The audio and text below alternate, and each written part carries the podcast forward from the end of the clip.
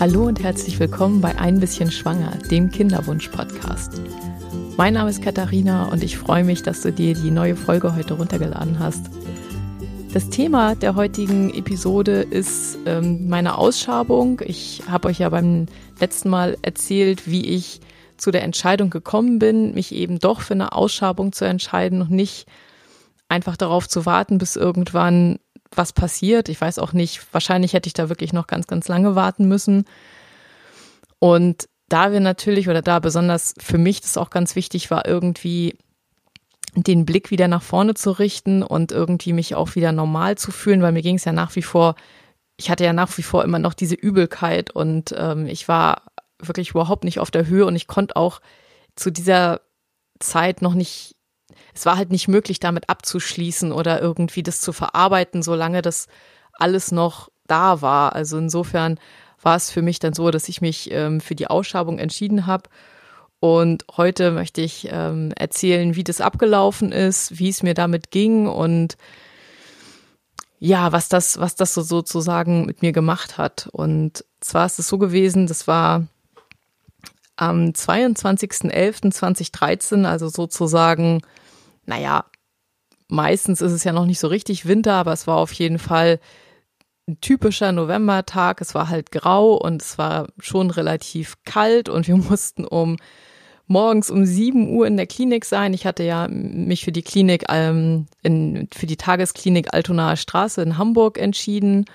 Und äh, meine Mutter hat mich damals begleitet. Ähm, zum Glück muss ich wirklich sagen, das hat mir ganz, ganz viel ja, das hat mir einfach ganz, ganz viel Kraft gegeben, dass äh, meine Mutter dabei war und ähm, ja, das sozusagen mit mir, da mit mir hingefahren ist und dann auch die ganze Zeit da gewartet hat. Und es ist, es ist ja einfach auch eine, also zumindest zu der Zeit war es für mich noch eine relativ unangenehme Vorstellung, so wieder Vollnarkose. Das war erst die dritte Vollnarkose zu dem Zeitpunkt in meinem Leben. Ich hatte meine allererste Vollnarkose mal für äh, meine Weisheitsszene. Das fand ich, da war es der totale Albtraum für mich. Und dann eben die zweite ganz kurze Vollnarkose für die Punktion.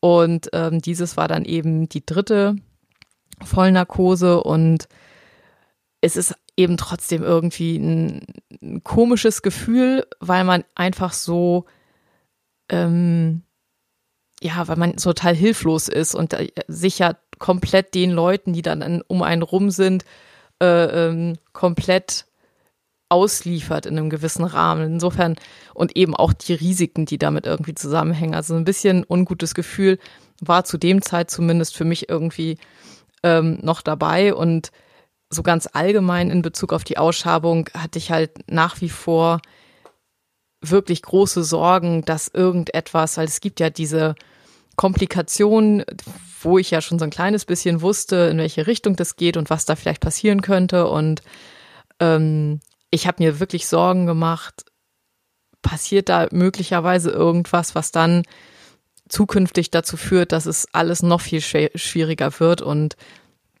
das sind so alles Sachen gewesen, die mir da im Kopf rumgespukt sind, als wir, als wir uns da auf den Weg gemacht haben und als ich dann auch da gewesen bin. Und ich weiß nicht, meine der, der Tag war irgendwie auch so ganz, ganz sonderbar, weil ich weiß nicht, wie wir drauf gekommen sind. Auf jeden Fall meine Mutter und ich dachten irgendwie, da wäre überhaupt nichts los. Und ähm, es ist auch so gewesen, wir wussten gar nicht so genau, wo wir rein müssen ähm, und haben dann erstmal überhaupt die Klinik gesucht und sind dann da erstmal in, einer, in dem gleichen Gebäude ist auch eine Kinderwunschklinik und sind zuerst da gelandet und da war auch wirklich nichts los. Und ähm, und dann haben wir irgendwann eben die, diese richtige Tagesklinik da gefunden und sind da reingekommen und dachten, was, was ist denn hier? Gibt's hier was umsonst? Weil das war, das war unglaublich. Es war um sieben Uhr morgens und das fand ich auch schon echt, echt eine frühe Geschichte, aber das Wartezimmer war komplett voll. Also wir haben gerade noch zwei Sitzplätze bekommen. Wir hatten da auch noch so ein bisschen gefragt, ob man irgendwie rücken kann oder so, dass wir zusammensitzen konnten. Aber es war halt komplett voll und da passten bestimmt, es war ein großes Wartezimmer, da passten bestimmt 35, 40 Leute rein und, und das ganze Wartezimmer war vollgepackt mit ähm, da waren natürlich auch viele Leute, die sozusagen dann gewartet haben oder die als Begleitung da waren, aber es, wir haben überhaupt nicht damit gerechnet, dass da so super viel los ist und ähm, auch nach uns kamen die ganze Zeit noch weitere Patienten. Also es war wirklich, da war, war echt der Bär los und ja, dann musste ich mich da eben anmelden.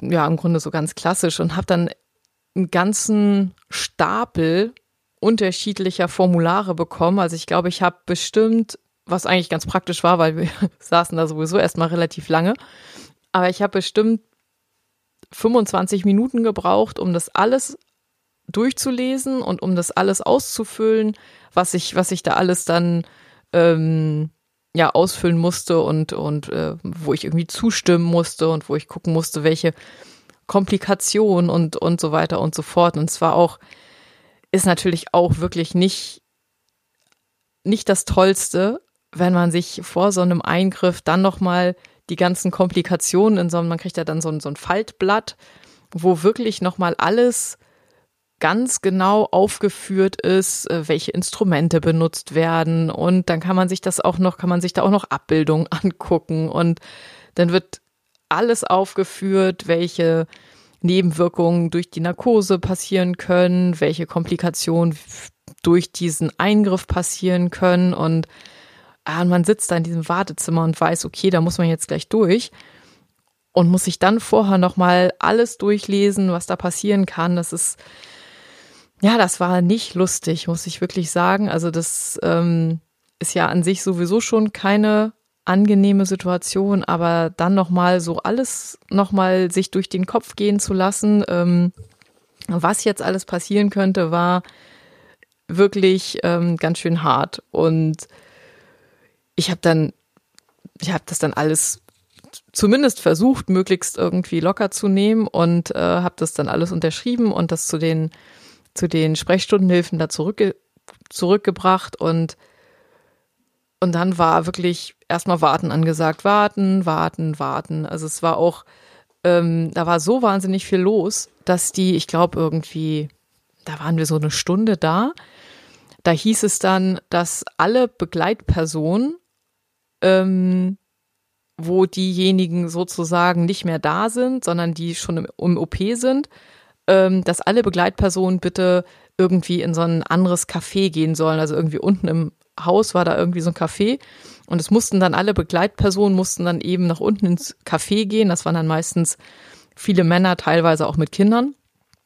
Und weil eben einfach der Platz nicht da war. Also da war wirklich, da war echt was los. Also es ist, äh, diese Klinik ist wirklich gefragt und ähm, für mich war es so, einerseits war das natürlich, ich will nicht sagen komisch, aber es ist natürlich schon so, man ist in so einer, sowieso schon so einer komischen Stimmung und dann sitzt man in so einem total voll, vollgepackten Raum und ähm, aber andererseits habe ich auch gedacht, okay, also wenn hier so viel los ist, dann ist es hoffentlich wirklich eine, eine richtig gute Klinik und deswegen ist da so viel los. Und es war auch so, man, man sitzt da natürlich und guckt sich so ein bisschen um.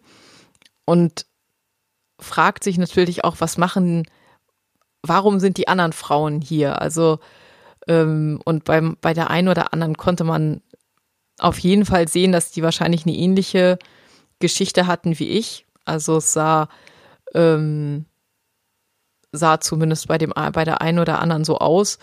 Und dann ist es aber auch so, dass dann natürlich auch ganz viele Standarduntersuchungen gemacht werden, wie zum Beispiel Bauchspiegelung und Gebärmutterspiegelung und solche Geschichten. Insofern war das eine relativ bunte Mischung an, an Leuten da am Wartezimmer und ja, ich habe dann versucht, ein bisschen, bisschen zu lesen oder mich abzulenken, aber so richtig, naja, so richtig gut drauf war man natürlich sowieso nicht und ähm, ja, habe einfach versucht, dass die, dass die Zeit möglichst vergeht. Und irgendwann, ich glaube, es waren so zwei Stunden, haben wir, glaube ich, einfach nur gewartet.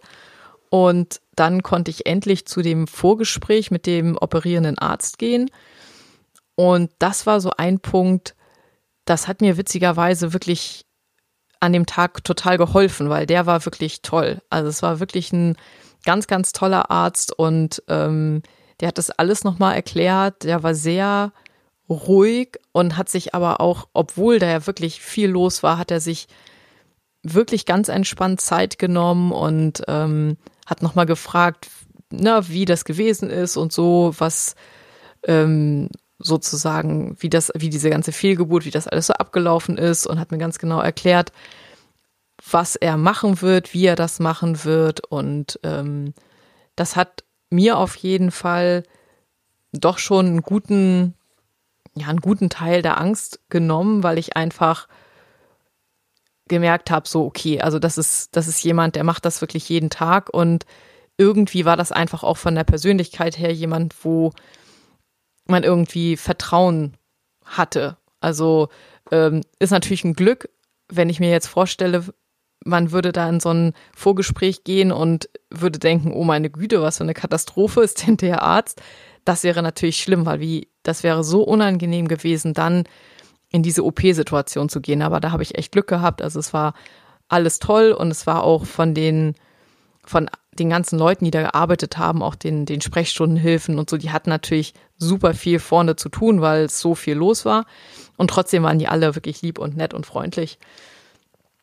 Was mich so ein bisschen mürbe gemacht hat, war wirklich die Warterei. Also schon die ersten zwei Stunden waren, waren einfach so für den Kopf nicht gerade gut, weil man ja die ganze Zeit das Ganze durchgeht und dann kam das Gespräch und dann habe ich, glaube ich, noch mal eine halbe Stunde bestimmt gewartet. Und für mich ist sowas ja eher oder meine Wunschvorstellung wäre gewesen, man kommt da an, um sieben, um zehn nach sieben ähm, wird man reingerufen macht sich fertig und dann geht's los, weil irgendwie, ich finde, so wie bei schönen Sachen halt Vorfreude das Schönste ist, ist es irgendwie bei so Sachen, wo man irgendwie durch muss, aber nicht durch will.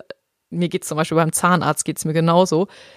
Da möchte ich wirklich, dass es möglichst ähm, Augen zu und durch, dass es schnell losgeht und schnell vorbei ist. Aber hier war es echt so lange, lange Wartezeit und ähm, irgendwann ähm, wurde ich dann endlich reingerufen und dann ging es sozusagen ähm, in Richtung, wirklich auch in Richtung OP. Und ja, da ist es, ist es ja so, ich weiß nicht, ähm, ob du das schon kennst, aber ähm, im Allgemeinen ist das dann immer so, dass man in so einen Vorraum kommt, wo man seine ganzen Klamotten ausziehen kann und wo man dann so OP-Schuhe bekommt und diesen wundervollen OP-Kittel.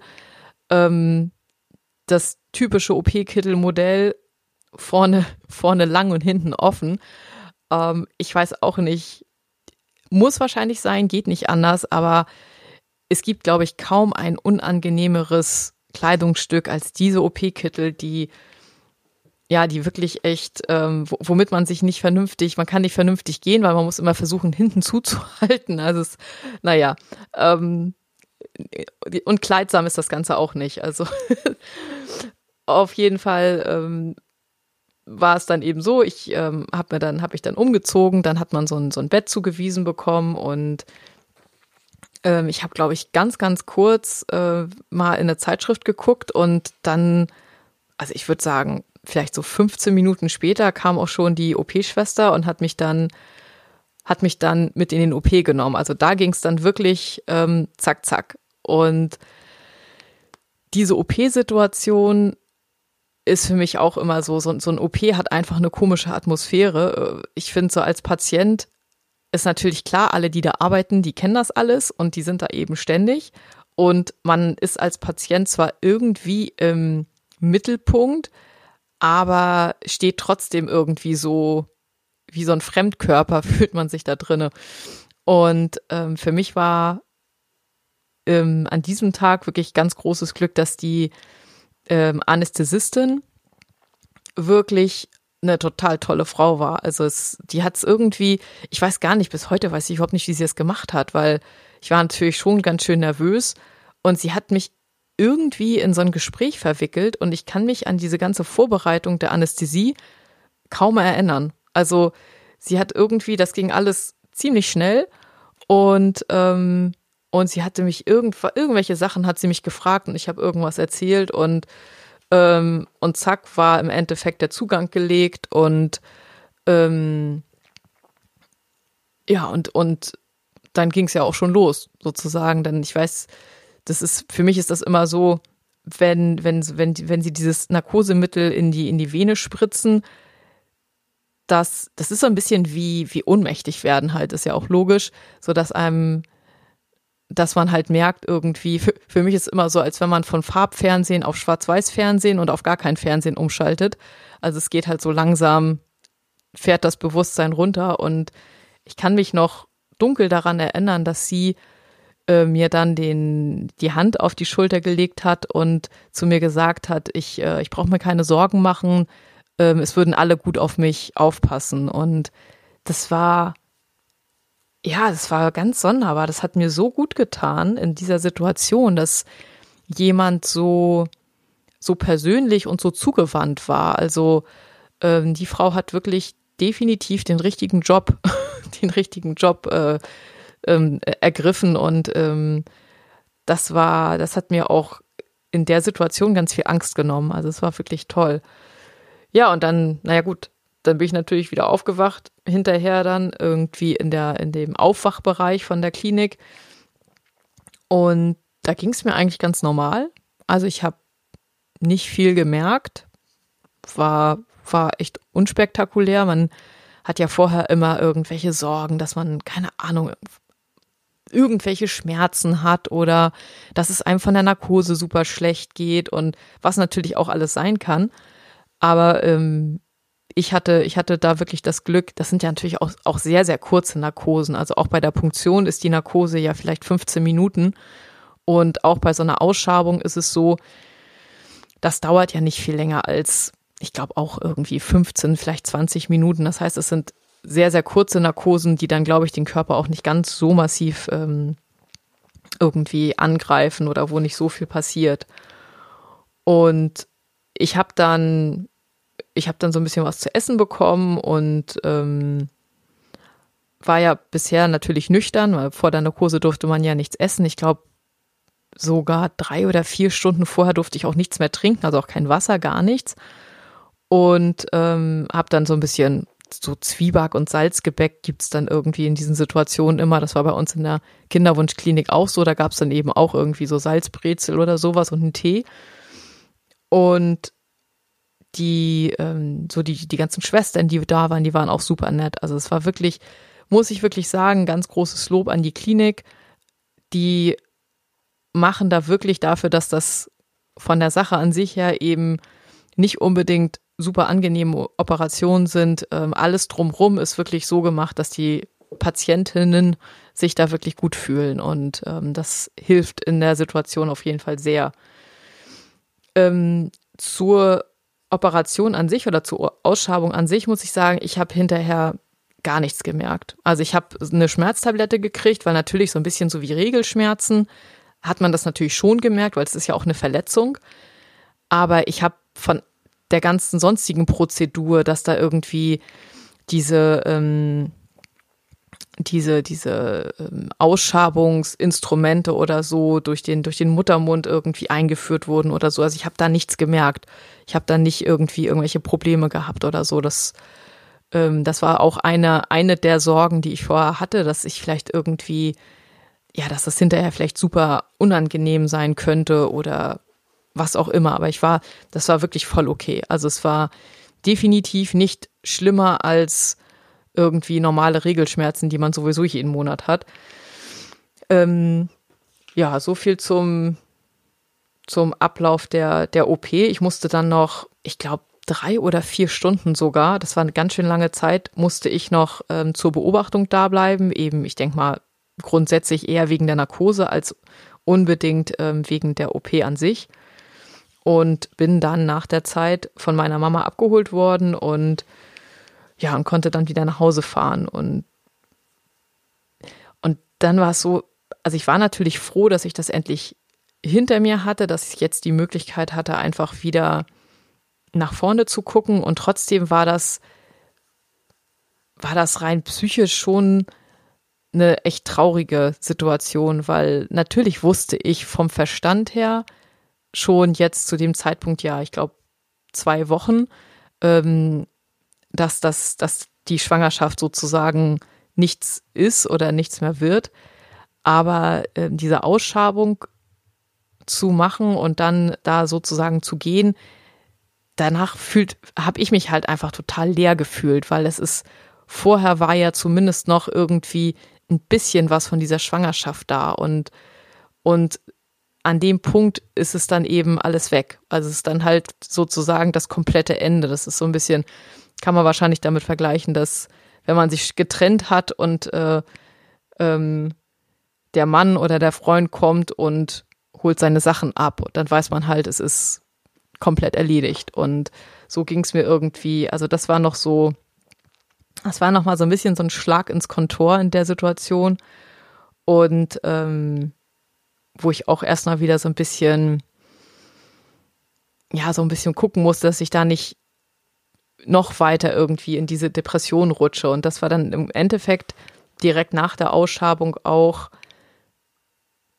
irgendwie so mein, mein, mein wichtigstes Thema war wirklich raus aus dieser, aus dieser Depression, weil ich weiß nicht, für mich ist es so, dass ähm, ich weiß so ein bisschen, ich meine, jeder hat ja auch in seiner Jugend oder auch später, wenn irgendwie es Phasen gibt, wo das Leben halt einfach mal nicht so läuft, wie man sich das gerne gewünscht hätte. Und das ähm, habe ich durchaus schon ein bisschen öfter gehabt. Ähm, so depressive Phasen und aus diesen depressiven Phasen wusste ich einfach, wenn ich jetzt nicht aktiv werde, wenn ich nicht dagegen was mache, dann rutsche ich immer weiter ab. Also es wird immer, es wird immer schwerer, da dann wieder rauszukommen und ähm, irgendwie der diese, dieses, diese ganze, diese ganzen negativen Dinge, die man im Kopf hat, die werden dann irgendwie immer lauter. Und ich wusste ganz genau, du musst jetzt irgendwie was machen, damit du jetzt was änderst, damit das jetzt wieder besser wird, weil ähm, ansonsten wäre es einfach immer schwieriger geworden, da wieder irgendwie klar zu gucken. Und ähm, für mich war ähm, eine andere Sache da, glaube ich, in dieser Situation ganz, ähm, ich will nicht sagen glücklich, weil eigentlich passte das jetzt nicht unbedingt für direkt nach der OP.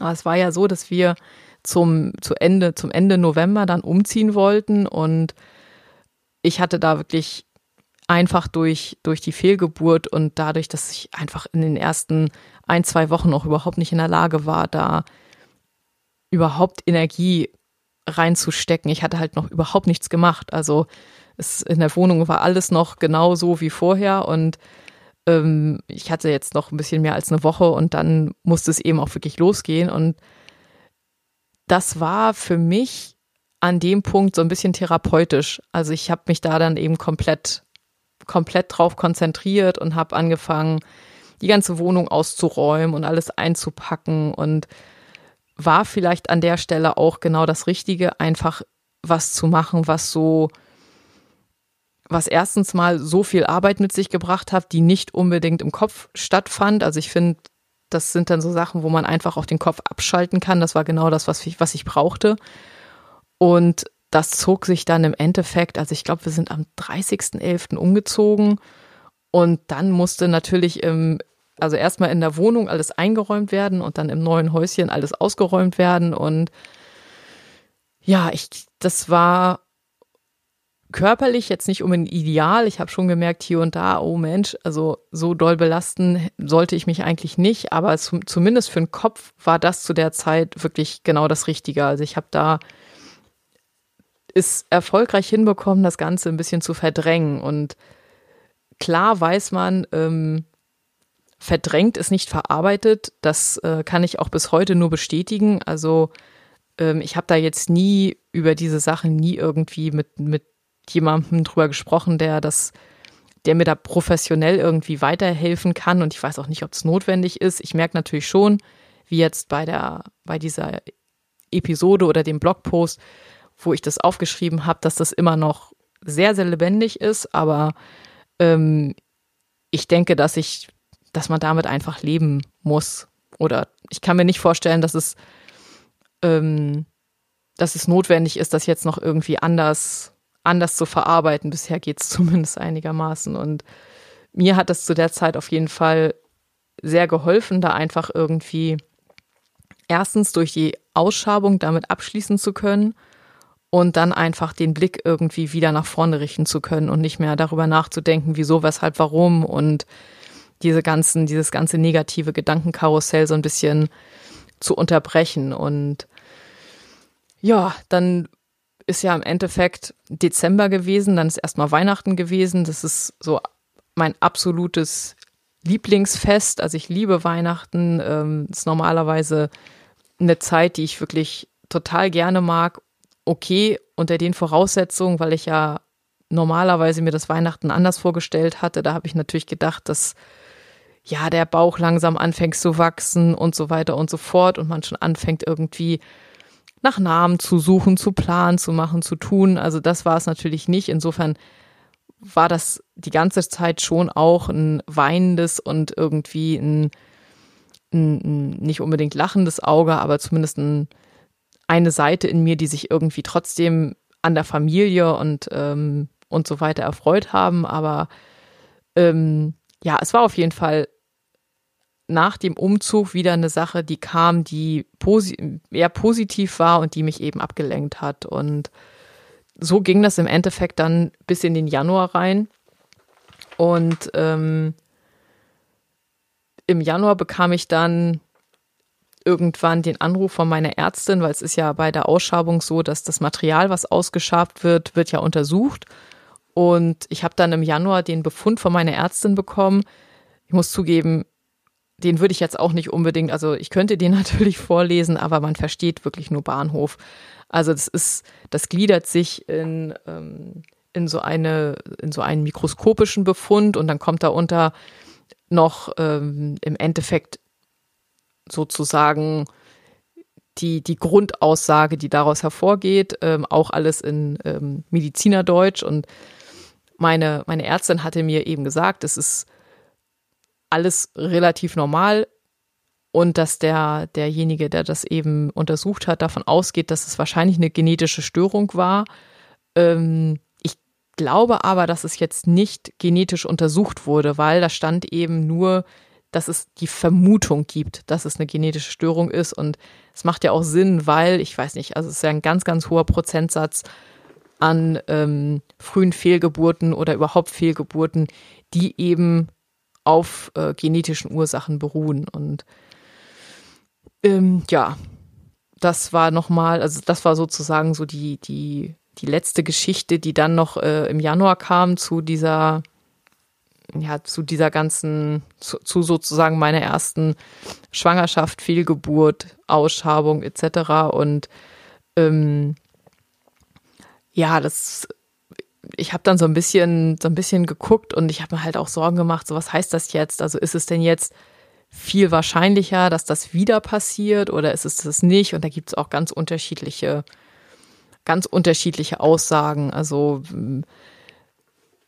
ich habe jetzt relativ häufig gelesen, dass das keinen Unterschied macht. Ähm, ich denke mal, es ist am ehesten wahrscheinlich, wenn es genetische Ursachen hat, dann ist es natürlich auch eine Sache des Alters selbst ähm, wenn man, wenn man jetzt vielleicht irgendwie Mitte 30 ist, ist es natürlich trotzdem nicht die Zeit, wo man als Frau normalerweise sozusagen von der Natur mal her gedacht ähm, Kinder bekommen sollte. Und das merkt man eben auch, dass diese genetischen Ursachen, je älter man wird, eben immer wahrscheinlicher werden. Und ja, im Endeffekt haben wir dann gedacht, so, okay, was, was, was machen wir denn jetzt? Also, wie, wie geht's weiter? Und ähm, da hatte ich eine Freundin, die war in der gleichen Kinderwunschklinik wie ich und ähm, allerdings bei einem anderen Arzt und wir haben halt, wir waren die ersten zwei Ärzte oder die Ärztin und der Arzt, das waren beides ähm, ziemlich junge Ärzte und